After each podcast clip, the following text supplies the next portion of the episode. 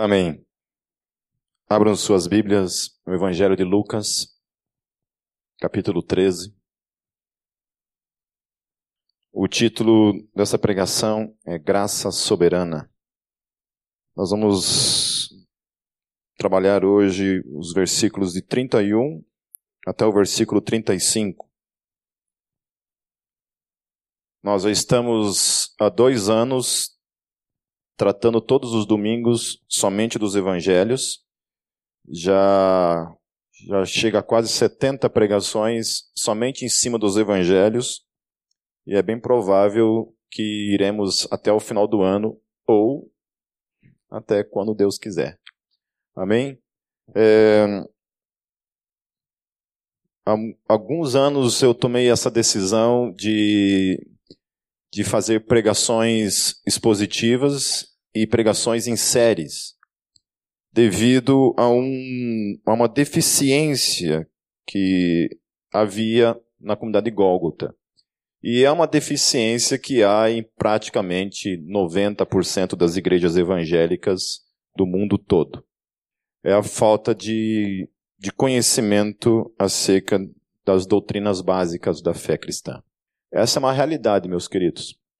Ok? Os púlpitos, infelizmente, deixaram o ensino de lado e passaram a ser divãs. Passaram a ser momentos de ministrações que visam unicamente falar palavras que agradam as pessoas ou palavras para de autoajuda ou coisas relacionadas à prosperidade e a bênçãos nesse tipo. E nunca se teve na história da igreja, então, uma igreja tão ignorante acerca da sua própria fé, acerca das suas crenças mais básicas, que diz respeito à salvação e outras coisas relacionadas ao ensino que a Bíblia nos traz. Então, eu percebi isso num retiro da igreja. A gente estava lá em Vitimarsum, fazendo um retiro de carnaval. E nesse retiro eu comecei a fazer perguntas para as pessoas que estavam ali. E fiquei simplesmente assustado com a igreja que eu já estava pastoreando há muitos anos, sem ministrar necessariamente de modo expositivo as pregações, eu fiquei assustado porque as coisas mais básicas de perguntas que eu comecei a fazer, a igreja não sabia. Ali eu me assustei e ali a realidade caiu. E a partir de então eu tomei uma decisão que a partir daquele dia eu ensinaria doutrina no domingo à noite. Quando eu falo doutrina, isso aqui não é a Assembleia de Deus. Tá ok? Então, doutrina não é aquilo que se diz por aí. Não vou falar sobre sovaco cabeludo. Não vou falar sobre bigode, não vou falar sobre barba, sobre bermuda, não vou falar sobre tatuagem, não é isso. Mas vou falar sobre aquilo que realmente a Bíblia ensina, sobre o que é doutrina. E dentro disso, dos desafios, está pregar o Evangelho. Falar acerca daquilo que Jesus falou. E eu conversando com o meu filho, Gabriel, falando sobre isso, do desafio que é falar acerca do Evangelho. Porque eu já falei isso e vou repetir. Quando você lê o Evangelho, você vê o quê? Um relato das palavras de Jesus e ponto final. Ou seja, literalmente, meus queridos, as pessoas que estavam ali ouviam Jesus falar, por exemplo, esses cinco versículos que nós vamos trabalhar aqui, ele simplesmente falava isso. Entendeu? Não entendeu? Lasque-se. Ele simplesmente falava isso. Ele não explicava isso. Ele não dava uma explicação esmiuçada acerca disso. Então, o desafio do, do, do teólogo, do pregador, sempre é esse: falar além, tentar falar além, tentar fazer a gente mesmo entender a, o que Jesus estava dizendo. Mas necessariamente, meus queridos, para as pessoas que estavam ali, ao derredor de Jesus, ouvindo o que Jesus estava falando, não necessariamente entenderam o que ele disse. Vocês estão entendendo? Porque há uma diferença de quando Jesus saía desse momento em que ele falava simplesmente isso para toda uma multidão ou alguns números de, de pessoas, e o momento em que ele estava sós com seus discípulos e se ele realmente pegava e em todo momento ele ensinava isso de um modo um pouco mais claro. Mas é um desafio, então, eu falei para o Gabriel, o desafio do, do pai todo domingo é justamente isso, é chegar na igreja e falar, tentar falar além, porque Jesus não fazia isso. Ele simplesmente falava o que está escrito aqui, e é isso aqui. Entendeu? Ah, entendi. Não entendeu? Não tinha como perguntar depois. Amém? Então, dentro disso, continuando então falando acerca das palavras de Jesus, dos ensinos de Jesus, hoje eu tenho mais um texto diante de nós aqui, que também é um, é um desafio de, de compreender, e é um desafio também da gente pegar e, e perceber as coisas que Deus fala, às vezes de modo implícito, naquilo que Jesus revela nos evangelhos. No versículo 31, antes disso, deixa eu orar mais uma vez, feche seus olhos. Pai, nós estamos mais uma vez aqui diante da tua palavra, que é poderosa para nos ensinar e para nos transformar, Senhor Jesus. Tudo o que está escrito na tua palavra serve para ensinar, para nos exortar, para nos edificar. Por isso nós nos, nos inclinamos em reverência à tua palavra e pedimos que o Senhor fale conosco em nome de Jesus. Amém. No versículo 31 diz assim: Naquela mesma hora, alguns fariseus aproximaram de Jesus e lhe disseram: Saia e vá embora daqui, pois Herodes quer matá-lo. Esse, esse episódio é interessante, porque é, alguns, alguns teólogos até se dividem ah, no sentido de explicar o que, que ele está querendo dizer, o que, que esses fariseus, as intenções por trás desses fariseus. Porque até então os fariseus só queriam ver o, né, o corpo de Jesus. Até então eles, eles eram inimigos daquilo que Jesus se propunha a trazer, viam Jesus como inimigo, mas aqui então esses fariseus parecem denotar um tipo de preocupação com a pessoa de Jesus sabem que Jesus está sob uma ameaça, e então eles vêm e advertem Jesus acerca disso. Então é o único momento na Bíblia em que os fariseus se preocupam com Jesus, ao ponto de alguns então até pensarem, opa, isso, isso aí está meio estranho, esses caras estão não está sendo verdadeiro isso. Mas a princípio o que o texto fala é isso, que eles se preocuparam com Jesus, então vêm para Jesus e falam assim, olha, Herodes quer matá-lo. Ou seja, suma daqui, dá um jeito de fugir. E alguns entendem também que o fato de Herodes querer matar Jesus é porque o povo, de alguma forma, queria ordenar Jesus rei sobre Israel. Então havia essa ameaça no ar para com Herodes. Então Herodes se sentia ameaçado pela presença de Jesus, pelo ministério de Jesus, e então tentava, de alguma forma, acabar com essa ameaça que era a pessoa de Jesus. No versículo 32 diz assim: ele respondeu: Vão dizer àquela raposa: Expulsarei demônios e curarei o povo hoje e amanhã, e no terceiro dia estarei pronto.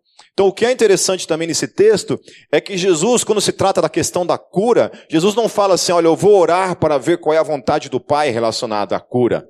Em Jesus isso não existe. Em Jesus a intimidade que ele tinha com Deus, a, a convicção que ele tinha do chamado dele, na vida dele, a voz do Espírito na vida dele, levava ele a essa convicção plena de que quando ele orava pelas pessoas, as pessoas eram curadas. Diferente de nós. Mas na pessoa de Jesus é assim que acontece. Então, é, uma vez até eu vi um, pregador fazendo uma crítica que na, na fachada de uma igreja havia uma faixa, né? Nessa sexta-feira, culto de cura e libertação. Então, isso daí é uma, uma convicção de fé plena, que realmente haverá. Então, olha, venha, porque amanhã vai acontecer cura. Agora, o que é interessante é que às vezes acontecia de programas que eram gravados, por exemplo.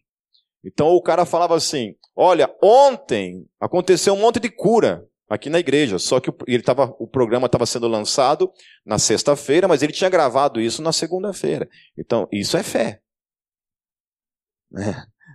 Isso é fé. Certo? É uma fé profética, né? É uma cura profética. O cara gravou o programa na segunda-feira, ele tinha convicção plena que quando o programa fosse ao ar na sexta-feira, na quinta-feira teria havido várias curas na, na sua igreja. Mas em Jesus é isso, ele tem essa convicção. Então Jesus não tem essa conversa com demônios, não tem essa conversa com doenças. Ele chega e declara isso explicitamente, ele vem, impõe as mãos sobre as pessoas, ou simplesmente dá uma ordenança por meio da sua voz, ou simplesmente as pessoas tocam nele e de alguma forma as pessoas são curadas mediante o poder que estava sobre ele, na pessoa dele. Então, na literatura rabínica, tem uma outra palavra interessante, que é a forma como Jesus se refere a Herodes. Ele chama Herodes de raposa. Certo? Herodes faz uma ameaça, tem uma ameaça para com eles, meio que usa para com ele, meio que usa os fariseus como uma espécie de garotinhos de recado. E Jesus então se volta para eles e fala assim: Olha, você vai para aquela raposa e diz isso. E esse termo raposa que eu achei interessante, porque ali no, na cultura rabínica, a forma como quando eles usavam essa palavra, denotava uma pessoa sem a menor importância. Então vem o todo-poderoso Herodes, ameaça o ministério de Jesus, ameaça a vida de Jesus e fala assim: olha, é o seguinte, aquele cara lá quer te matar. O todo-poderoso Herodes ameaça a tua vida. E Jesus então se volta e se refere a esse poderoso Herodes, dizendo assim: Olha, fala para esse Zé Ninguém, esse que não é nada, fala para o nada, para esse cocô do cavalo do bandido. Nossa, palavra não vou falar isso aí. Vocês também estão baixando o nível, né? Fala para esse Zé Ninguém, esse que não é nada, que eu vou continuar expulsando demônios, eu vou continuar fazendo cura durante esses três dias aqui e depois então eu sairei daqui.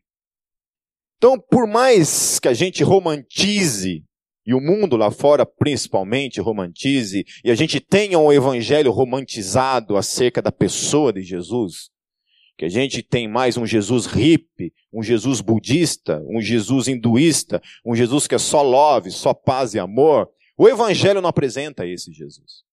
Amém? O Evangelho não apresenta esse Jesus. Se fosse o Pipe falando, olha, fala para esse Zé Ninguém, alguém me exortaria na hora, fala assim, Pipe, não fala assim das pessoas. Cadê o amor? Não julgueis. Que coraçãozinho cabeludinho, peludinho você tem. Alguém diria sim acerca, acerca disso. Porque é isso. Hoje em dia você não pode mais falar certas coisas que o Evangelho fala. Então Jesus se volta para Herodes e fala isso. Olha, aquele Zé Ninguém, aquela raposa, é isso, é literalmente isso. Vocês conseguem entender isso? Jesus falando que Herodes é um Zé Ninguém. Que Herodes é a mesma coisa que nada que ele está pouco se lixando para o que Herodes disse, ou deixou de dizer, ou para quem Herodes é naquele momento. Ele se refere a Herodes como um Zé Ninguém. O Jesus de hoje em dia diria, diria assim: fala para aquele que eu amo desesperadamente. Fala para aquele que eu não sei viver sem ele.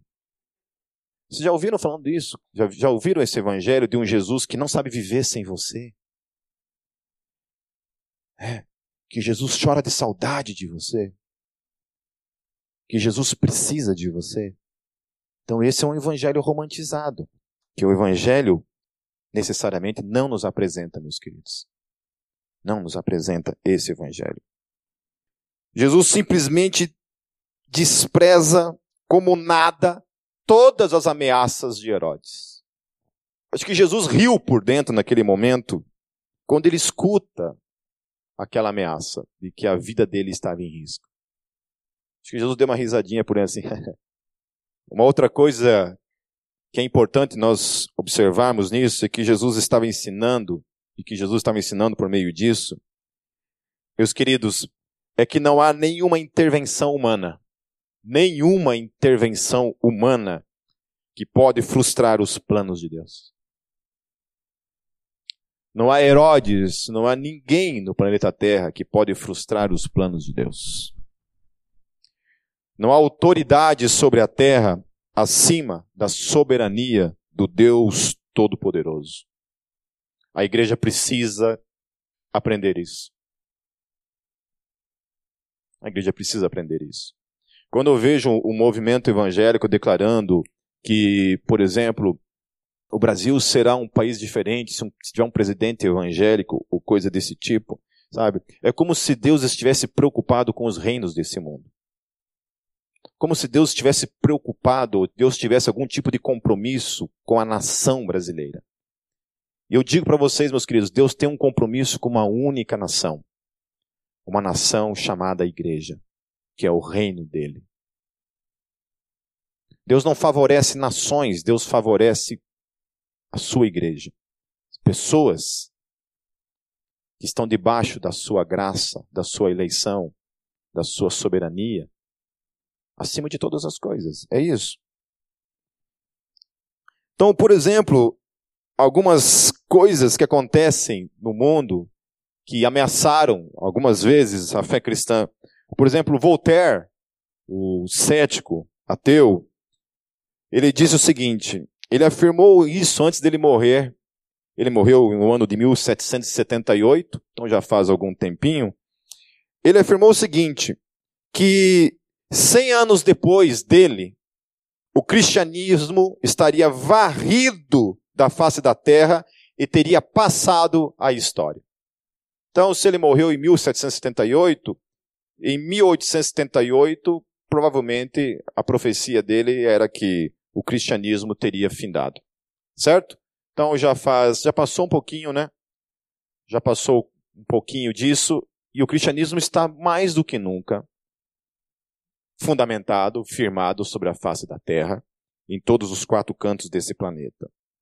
O que é mais irônico nessa profecia de Voltaire é que 50 anos depois, a Sociedade Bíblica de Genebra, aleluia, ô oh, glória. Quando eu falo Genebra, você fala aleluia. Quando eu falo Calvino também, você já faz o, faz o sinal da cruz aí. Calvino. Ô, oh, glória a Deus. Então, é brincadeira, tá, povo? Não fique escandalizado. A Sociedade Bíblica de Genebra usou a gráfica e a residência de Voltaire para imprimir pilhas e pilhas de Bíblia. É, Deus é sacana também, né, cara? Não podia ser no vizinho? Não, tinha que ser na casa de Voltaire. Voltaire deu uma de Herodes.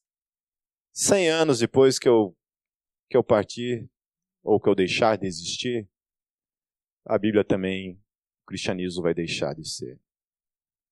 Aí Deus até que deu um créditozinho, falou assim: ah, vou esperar 50 anos.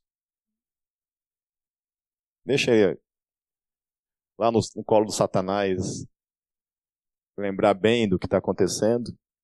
E 50 anos depois, na casa dele, na Sociedade Bíblica de Genebra, imprime pilhas e pilhas de Bíblia.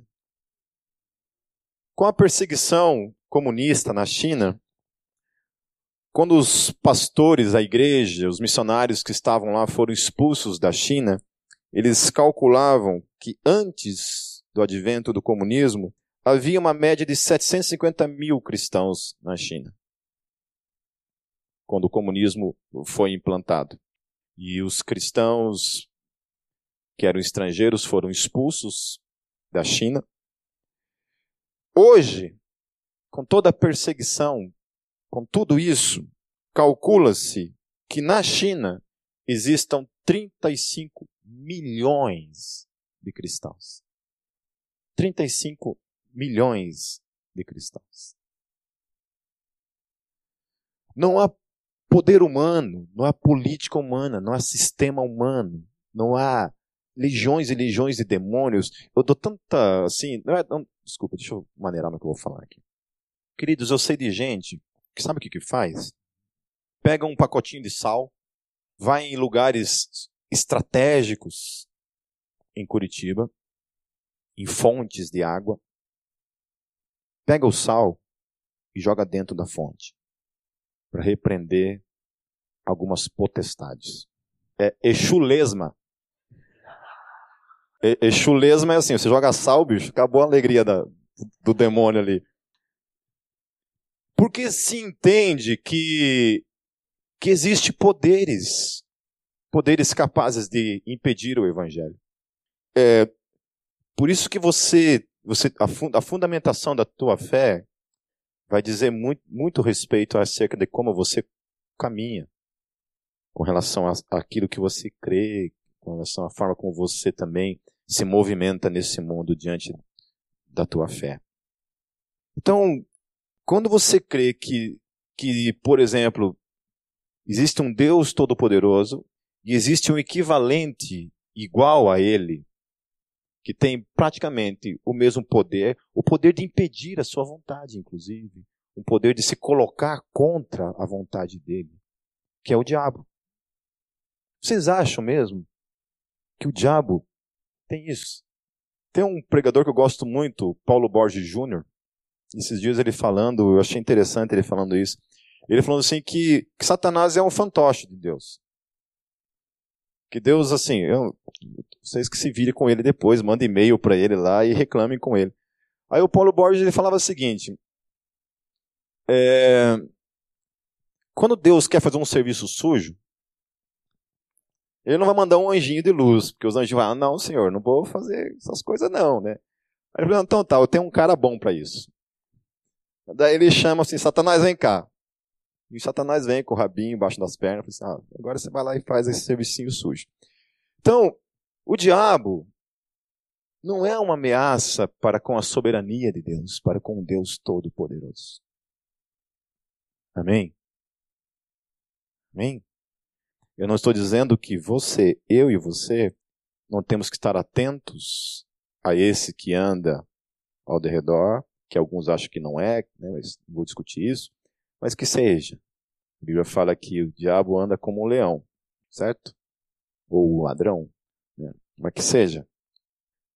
Não é que você deve ignorar isso, mas eu estou colocando apenas a questão entre Satanás e um Deus soberano e aquilo que realmente ameaça a fé cristã. Então não há poder humano que possa ameaçar a soberania de Deus, que possa impedir o evangelho de chegar na tua vida e transformar a tua vida e a minha vida. Muito lindo isso que o William falou hoje, ministrando aqui. Quando perguntaram para ele assim: como é que foi? E a grande resposta é um não sei. Quando aconteceu comigo foi a mesma coisa. Falaram quem quer entregar sua vida para Cristo nessa noite? Quando eu vi, eu estava lá na frente, entregando a minha vida para Jesus. No dia em que Deus entrou na minha vida, em que Jesus entrou na minha vida, muita gente também foi lá na frente e confessou Jesus na sua vida. E muitos deles não estão. Então, esse mistério da fé é uma coisa que a gente não sabe explicar muito bem como acontece, mas é uma, algo que somente em Deus a gente pode entender. Por que, que nós permanecemos e por que, que outros não permanecem? É um mistério da graça. Lembra que eu falei domingo passado a respeito de salvação e a respeito da questão do pecado? E que eu falei assim, qual que é o crédito que cada um de nós temos no dia a dia? Quanto de créditos nós temos? Crédito zero? Porra. Você vive na fogueira, então. Qual é o crédito? Então, por exemplo, se Deus te deu um limite para o pecado no dia a dia, quanto que é esse limite? Alguém sabe dizer? Ou não há crédito nenhum? Hã? Ou pecou, perdeu a salvação, está no colo Satanás. Como é que é esse negócio? Funciona? Sabe por quê? Porque a gente ainda funciona muito com essa mentalidade, e o Brunello tem falado isso bastante, bastante vezes aqui, e a gente tem funcionado muito com essa mentalidade da lei ainda. A gente fala sobre a graça o tempo todo, mas a gente vive as nossas vidas como se a nossa salvação dependesse de nós. Como se a gente fica torcendo para Jesus voltar no dia certo. Então, quando Jesus voltar, todos nós temos que estar alinhados para esse dia. Para que quando isso acontecer, seja naquele dia. Em que você vai estar jejuando desde manhã cedo. Para quem é casado, em nome de Jesus, não brigue com a esposa naquele dia. Para que não seja aquele dia em que você estiver visitando um site pornográfico. Não é isso que a gente pensa? A nossa mentalidade está assim. A gente continua caminhando assim. Vamos continuando. Versículo 33. Mas preciso prosseguir hoje, amanhã e depois de amanhã, pois certamente nenhum profeta deve morrer fora de Jerusalém. Uma outra coisa que é interessante nesse texto é que Jesus estava se aproximando cada vez mais do seu tempo, da cruz. E mais uma vez, ele fala de modo consciente desse tempo que estava chegando, que ele iria morrer e que seria em Jerusalém. Então ele sabe que está se aproximando esse dia, ele sabe que vai morrer e sabe aonde vai morrer. E ele simplesmente ele não foge da morte, do contrário, ele caminha conscientemente em direção a ela. É louco, né? Ele vai na direção dela. Ele sabe para onde ele está indo, ele sabe que se ele entrar naquela cidade, ele sabe o que vai acontecer se ele entrar lá, ele sabe o que o aguarda, e em nenhum momento ele recua, ele continua firme no seu propósito, no seu chamado. No versículo 34, diz assim: Jerusalém, Jerusalém, você que mata os profetas e apedrejas os que lhes são enviados, quantas vezes eu quis reunir os seus filhos como a galinha reúne os seus pintinhos debaixo das suas asas, mas vocês não quiseram. Eu acho tremendo esse texto, porque esse texto denota uma coisa bem clara para mim e para você. E em, e em Jerusalém, aqui citada por Jesus, só diz respeito a uma questão muito clara com relação a toda a humanidade. Que por mais que Deus queira abraçar a humanidade, a humanidade não quer Deus. Por isso que a resposta é como é que aconteceu? Eu falo, não sei. Porque eu não queria Deus. Quando eu fui convidado aí para aquele retiro da Igreja Presbiteriana do Brasil, aleluia. Quando eu fui convidado para ir naquele retiro, eu não queria ir. Eu falei, não vou. E eu dei milhares de desculpas para não ir. Eu não quero. Eu era um punk, eu odiava carnaval. O que, que eu vou fazer no carnaval, né? E vou pro meio de crente ainda por cima, mas não vou, mas nem amarrado. Eu não queria ir. Mas uma conspiração divina estava acontecendo. Contra minha vontade. Uma conspiração soberana que me, me moveu todas as coisas para que eu estivesse naquele lugar, para que eu fosse naquele lugar. E pasmem, ainda por cima tinha uma outra questão também. Porque além de eu não querer ir para aquele lugar, eu cheguei num lugar onde eu não fui muito bem, bem visto. Porque eu era um punk, aí eu cheguei lá, era o seguinte, era, imagine que esse copinho aqui, isso aqui sou eu, esse buraco aqui é literalmente um buraco que havia em minha volta. E aqui estavam as pessoas. Então foi isso. Eu fiquei quatro dias num lugar, literalmente assim, isolado. Só tinha uma pessoa que ficava do meu lado, que era o meu irmão que me levou. Que é meu irmão, é me obrigado a me, a me aceitar e acabou. Agora os demais era isso. Então tinha tudo para não dar certo. E Deus não fez nenhuma ajudinha. Por exemplo, não é legal quando você chega naquela, naquela igreja assim, que tem aquele monte de gente sorridente, que é só feliz? Gente que não tem problema, né, que chega e te recebe com um abraço e, e você é assim. Então, comigo não foi assim. Comigo não foi assim. Não, não era curitibano, era Foz do Iguaçu, então o povo era, não era para ser curitibano, mas comigo foram. Né? E aí o texto está dizendo isso que Jesus está dizendo isso. E o que eu acho tremendo, sabe o que nesse texto, meus queridos? Que esse texto está apontando para uma coisa. Mais uma vez, de modo implícito. Que Jesus é Deus. Porque ele fala: Eu quis abraçar você, Jerusalém. Eu quis te abraçar.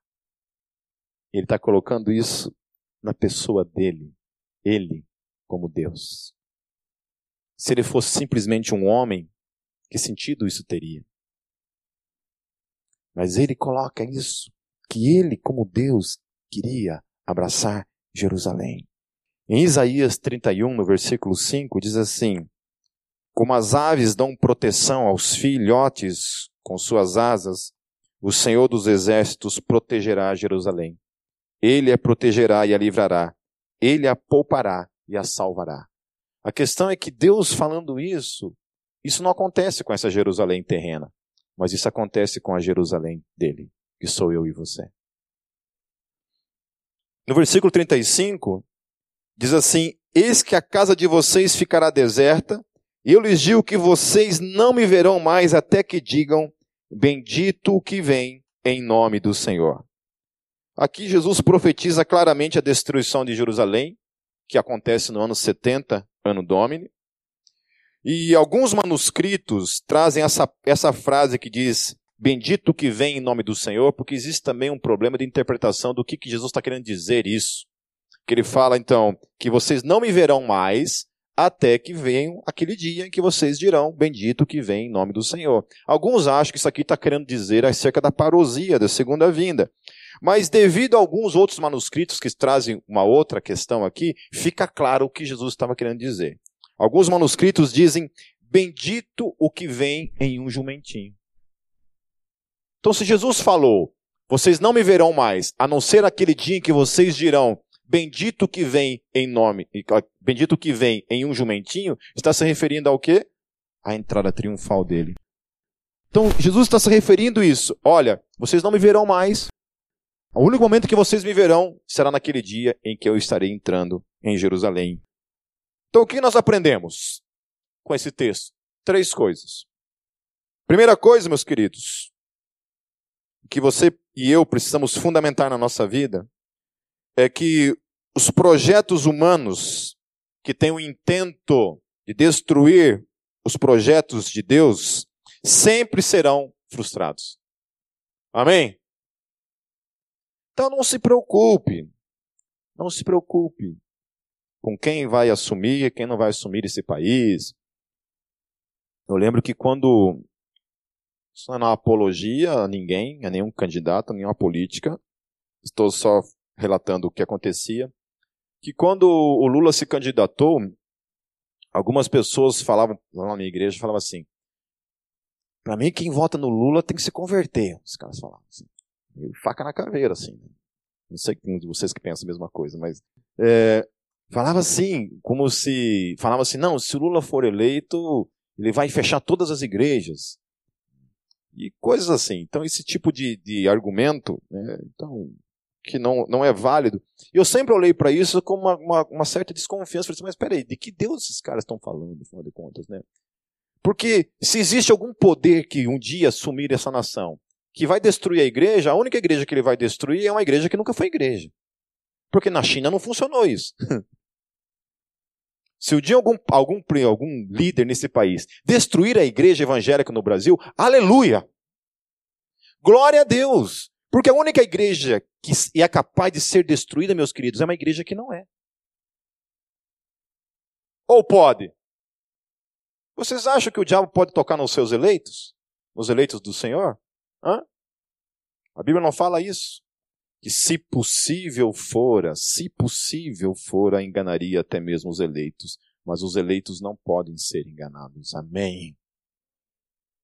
Amém. Ou não amém? Então a segunda coisa, que a caminhada cristã, assim como foi a caminhada de Jesus, é uma caminhada de morte diária. É uma caminhada que não foge da morte, do contrário, caminha justamente na direção dela. Aleluia. Isso é evangelho. Não é o evangelho onde eu prometo para vocês uma vida sem problemas, onde eu prometo para vocês uma vida de bênçãos. Não é isso. O evangelho genuíno que a igreja precisa conhecer e ser apresentado é esse evangelho do morrer diariamente, do morrer todos os dias morrer todos os dias. É isso que o Evangelho fala.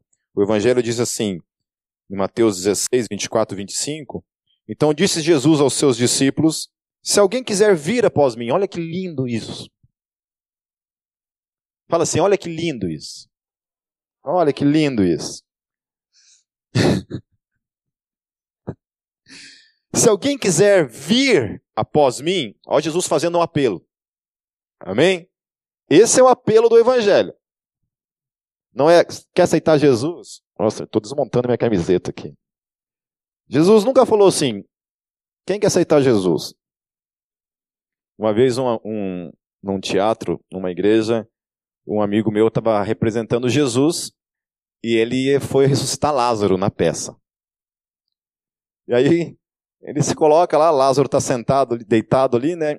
E aí Jesus, ele Jesus, e fala assim: Lázaro, em nome de Jesus, levanta. É Jesus usando o próprio nome para ressuscitar as pessoas, né? Então, continuando, Jesus dizendo, então, o apelo de Jesus é esse. Se alguém quiser vir após mim, renuncie-se a si mesmo. Aleluia. Renuncie os seus sonhos, renuncie as, a, as suas propostas de ficar rico, renuncie tudo isso. Tome sobre si a, a sua cruz e siga-me. Daí ele fala uma declaração mais poderosa ainda. E que a igreja brasileira precisa aprender. Porque a igreja da China aprendeu isso daqui. Por isso que ela sobreviveu. A igreja da China só sobreviveu porque ela aprendeu isso daqui desde o início. Ela nasceu nisso. Ela viveu isso no dia a dia. Enquanto que nós não vivemos isso no dia a dia. Ele disse assim: porque aquele que quiser salvar a sua vida, perdê-la. E quem perder a sua vida por amor de mim, achá-la. Aleluia. É lindo não é? É lindo aqui, né? Morando no Brasil é lindo. Então a igreja da China sabia isso. E vivenciava isso. Sempre vivenciou isso. De modo claro. O tempo todo. Então sabia disso. No Brasil, não. A gente fala assim, aceita Jesus, como se isso fosse, sei lá, um... sabe quando está no mercado assim, o cara tem um cafezinho, aceita o um cafezinho? É. Quer ver se é bom? Quer ver se é bom? Né? Prova aí, vê se você gosta. Né? O evangelho não. Quer, quer um cafezinho aqui? É, mas o que, que tem nele? É veneno, mata.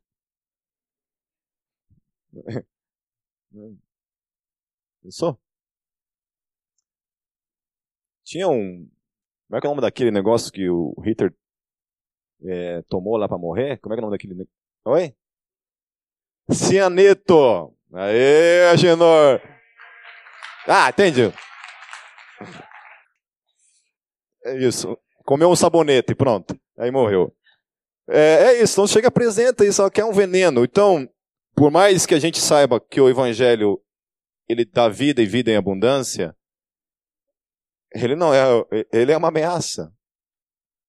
Ele é uma ameaça ao bem-estar.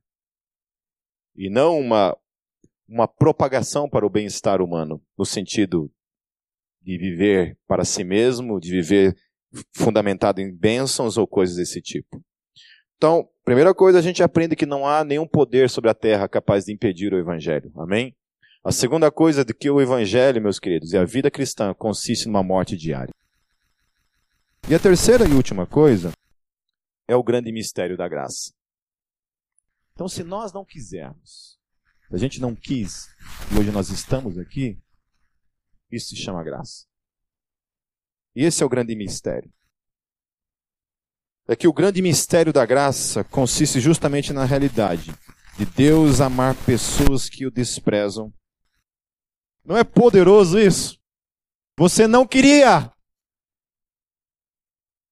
e hoje você está aqui.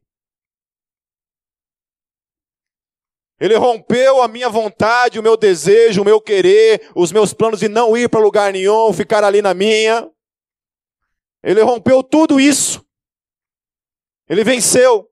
Ele foi soberano sobre mim mesmo, sobre vocês, para que hoje nós estivéssemos crendo. Porque se dependesse de nós mesmos, nós não queríamos simplesmente isso. A graça não depende do que fizemos por Deus, mas antes do que Deus fez por nós. Amém. Não depende do que eu e você fazemos no nosso dia a dia, da nossa cooperação para com a salvação de alguma forma. Se nós vivemos uma vida de santificação ou não, isso é simplesmente uma resposta de amor ao que Deus tem feito nas nossas vidas. E não porque isso de alguma forma nos salva, nos torna mais aptos. Todas as vezes que eu subo nesse púlpito, independente se a minha semana foi abençoada, se eu jejuei, se eu orei 40 vezes ou não, o que eu fiz, eu deixei de fazer, não. Todas as vezes que eu subo aqui para pregar o evangelho, que eu coloco diante da palavra de Deus, só existe um, uma coisa que me capacita a estar aqui. E não é eu. É o sangue precioso do Senhor Jesus. Porque a única coisa que nos permite, meus queridos, que nos permite estar na presença dele é o sangue. É o sangue precioso do Senhor Jesus. Vocês já ouviram aquela frase que diz assim? Eu já falei isso, já preguei sobre isso. Deus nos ama pelo que nós somos e não pelo que nós deveríamos ser? Deus nos ama pelo que nós somos e não pelo que nós deveríamos ser. Eu já falei essa frase. Essa frase está errada. Deus nos ama por, por aquilo que Ele é. Deus é amor. Deus não me ama por aquilo que eu sou. Deus me ama por aquilo que Ele é. Porque se fosse para ser o que eu sou. Amém? Deus ama cada um de nós.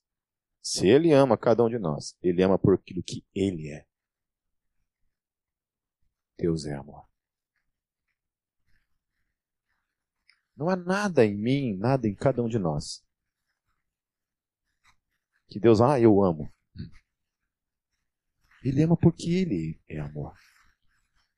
Porque, por causa daquilo que ele é. Felipe Anse ele diz assim que se você parar qualquer pessoa na rua e você perguntar para ela assim, o que ela precisa fazer para ir para o céu? Se for evangélico, vai dizer, né? Aceita Jesus e tá tudo certo.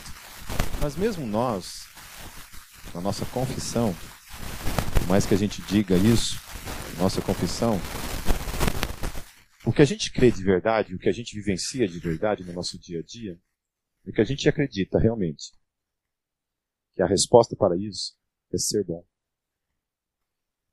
é não errar, é não falhar. Deve ser tão frustrante para Deus esse tipo de coisa, né? Quando a gente não compreende a graça, quando a gente não compreende o amor de Deus por cada um de nós. Isso não diz respeito a quem eu e você somos. Isso não diz respeito àquilo que eu e você fazemos ou deixamos de fazer. Porque se nós esquecemos disso,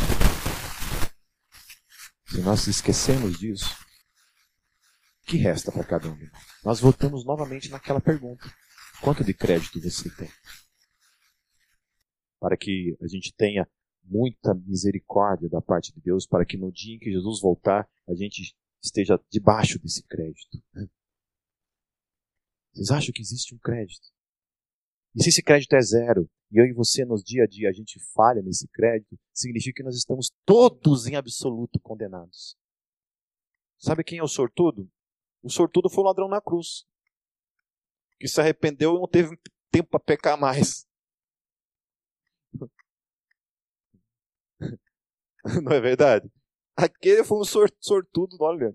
Sortudo é cara que recebe extremo, extrema unção, assim. Foi atropelado ali, tá ali, morrer, chega lá alguém, olha, aceita Jesus, aceita, pum, morre, acabou. Esse é sortudo. Esse foi salvo, não deu tempo mais nada.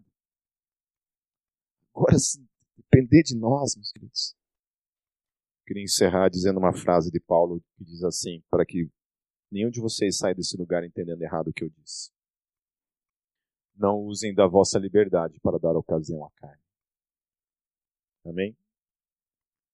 Porque não depende de nós. Porque não é uma questão de ser bom ou ser mal. Não significa que nós temos não vivenciarmos no dia a dia uma vida de santificação diária. Não como fruto de salvação, mas como fruto de amor a Deus, que nos ama. Não pelo que nós somos, mas por quem Ele é. Feche seus olhos. Deus, a gente, a gente tem consciência que a tua graça é um mistério. É um mistério insondável, Senhor. Que a gente, por mais que a gente se esforce em compreender e entender, no dia a dia a gente vivencia a nossa vida como se nós não estivéssemos debaixo dela plenamente. Porque nunca dependeu de nós, Senhor, nunca foi algo nosso. Sempre foi aquilo que o Senhor fez e não o que nós fazemos ou deixamos de fazer. A gente sabe, Deus, que o nosso desafio diário é viver uma vida de, de morrer para nós mesmos, de gratidão por aquilo que o Senhor tem feito em nossas vidas. Que o Senhor nos sustente com a tua graça. Continue sustentando cada um que está aqui, Deus, com a tua graça soberana. Essa que é capaz de mover tudo para que o seu projeto, o seu plano em cada um de nós se cumpra. Um projeto que não pode ser frustrado por nenhum projeto humano, por nenhuma força humana sobre a face da terra. Mas que o Senhor soberanamente, por meio do teu amor, por meio de quem tu és, aplica em cada um de nós. Em nome de Jesus. Obrigado.